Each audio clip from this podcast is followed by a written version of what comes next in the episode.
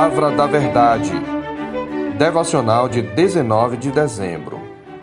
A Aliança da Promessa. E sucedeu que, posto o sol, houve densas trevas, e eis um fogareiro fumegante e uma tocha de fogo que passou entre aqueles pedaços. Naquele mesmo dia fez o Senhor aliança com Abrão, dizendo: À tua terra dei esta terra, desde o rio do Egito até ao grande rio Eufrates. Gênesis 15, 17 e 18.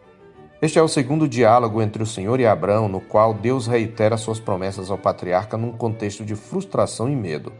Enquanto o primeiro diálogo dos versos 1 a 6 tratou da promessa de um herdeiro e uma semente numerosa, o assunto aqui a partir do verso 7 é a posse da terra.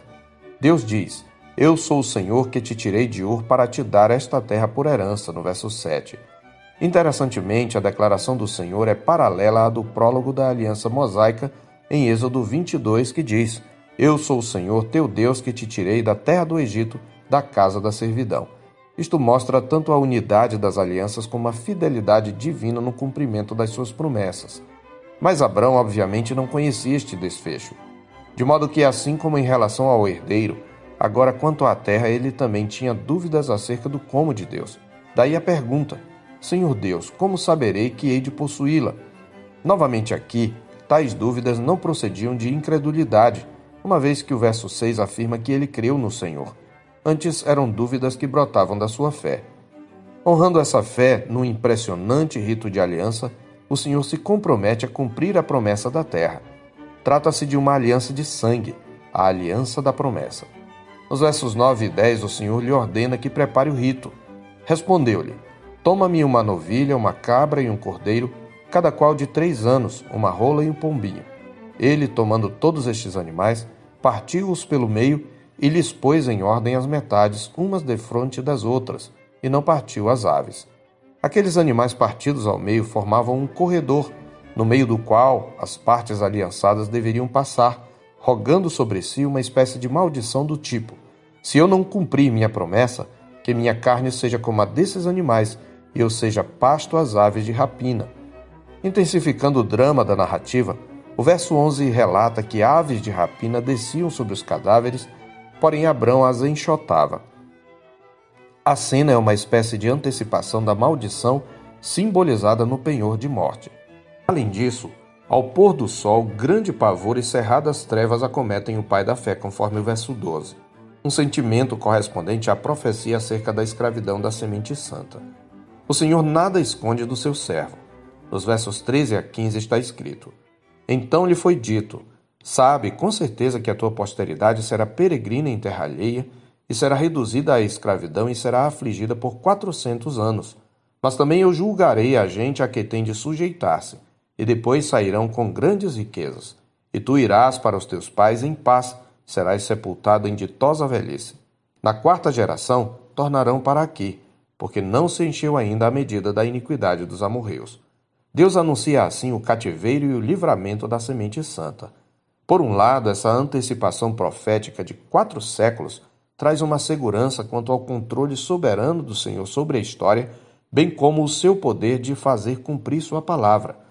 Como ele mais tarde dirá em Isaías 46, versos 9 e 10, Lembrai-vos das coisas passadas da antiguidade, que eu sou Deus e não há outro, eu sou Deus e não há outro semelhante a mim que desde o princípio anuncio o que há de acontecer e desde a antiguidade as coisas que ainda não sucederam, que digo: o meu conselho permanecerá de pé, farei toda a minha vontade.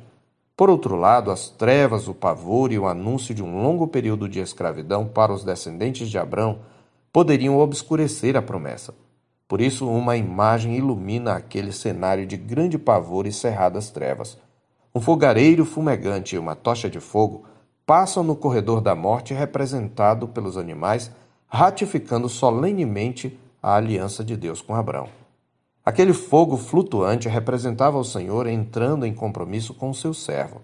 Ainda que ao patriarca coubesse cumprir sua parte, a aliança é selada de maneira soberana e unilateral.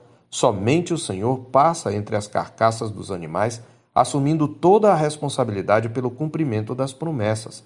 Naquele mesmo dia fez o Senhor aliança com Abrão, dizendo: À tua descendência dei esta terra, desde o rio Egito até o grande rio Eufrates, diz o verso 18. É como se o Deus eterno e imortal estivesse colocando sua vida eterna em jogo. No desdobramento da história da salvação, os descendentes de Abrão nunca cumpriram fielmente a aliança, trazendo sobre si a maldição simbolizada no penhor de sangue.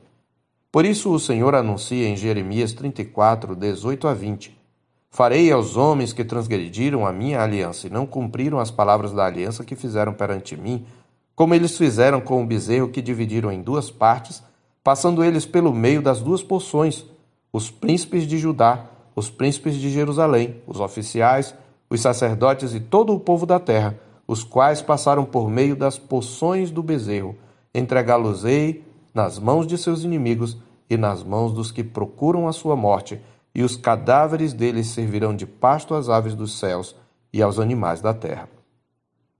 E o povo rebelde de Deus foi para o cativeiro. Mas Deus, que havia passado sozinho por entre aqueles pedaços, ainda que não inocentasse a nação transgressora, garante o cumprimento da aliança feita com Abraão.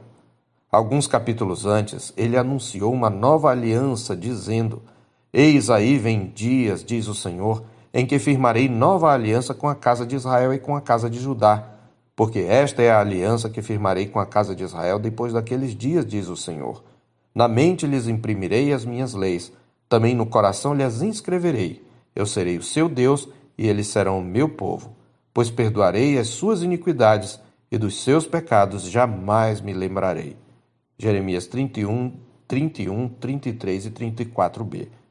Como poderia Deus cumprir a aliança e ainda perdoar os pecados que demandavam a maldição sobre os transgressores? Deus cumpriu seu juramento de automaldição assumido na aliança da promessa, recebendo ele mesmo sobre si a maldição. A morte de Cristo, o Deus encarnado, cumpriu o que aqueles animais prefiguravam. Como está escrito em Gálatas 3, 13a e 14, Cristo nos resgatou da maldição da lei, fazendo-se ele próprio maldição em nosso lugar para que a bênção de Abraão chegasse aos gentios em Jesus Cristo, a fim de que recebêssemos pela fé o Espírito prometido. O Espírito Santo é o penhor da nossa herança, a mesma herança prometida a Abraão, que inclui uma terra. Na verdade, novos céus e nova terra nos aguardam. Mas o clímax da promessa é: E sereis o meu povo, e eu serei o vosso Deus. Portanto, Cristo não somente é o herdeiro prometido, mas também a herança prometida a Abraão. À luz do Evangelho e da obra consumada de Cristo, temos muito mais razões para confiar, mesmo em momentos de frustração, dúvidas e medo. Existem dúvidas que procedem da nossa fé, pois, embora em sua essência a fé salvadora seja a certeza de coisas que se esperam e a convicção de fatos que se não veem, não devemos pensar que não haja espaço para dúvidas. Mesmo que creiamos nas promessas de Deus, enfrentamos certos dilemas e crises em que as circunstâncias não parecem condizentes com aquilo que cremos. Além disso, há certas circunstâncias em que não sabemos como aplicar o que cremos acerca de Deus. Então nós vamos a Deus e colocamos em oração diante dele as nossas dúvidas, incertezas, medos e frustrações, mas sempre fundamentados naquilo em que cremos. Por outro lado, existem dúvidas também que procedem de nossa incredulidade Podemos orar a Deus, mas às vezes pensamos que o simples fato de estarmos orando é uma atitude espiritual em si mesma. No entanto, às vezes orar pode ser uma atitude carnal, quando nossa oração não procede de fé, mas de incredulidade. O que motiva sua oração? Sua fé ou sua incredulidade? E não me refiro ao aspecto quantitativo, sobre quanta fé você tem, mas ao qualitativo no que você crê.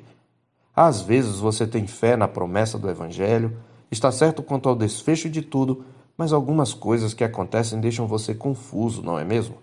São dúvidas do tipo: como Deus vai transpor esse obstáculo para que suas promessas se cumpram? Quando eu vou sair dessa crise espiritual? Como Deus pode me tirar desta situação, sobretudo conhecendo meus defeitos? Como transpor estes obstáculos intransponíveis? Esse era o tipo de dúvida de Abraão. Ela era fundamentada no caráter de Deus e na revelação. É claro que algumas vezes ele vai manifestar incredulidade, como acontecerá no capítulo 16, quando do nascimento de Ismael. Mas aqui, a perplexidade de Abrão é uma perplexidade da fé. E a perplexidade da fé nunca ficará sem resposta. Eu sou o pastor Marcos Augusto, pastor da Terceira Igreja Presbiteriana de Boa Vista, em Roraima. Tenha um bom dia na paz do Senhor Jesus.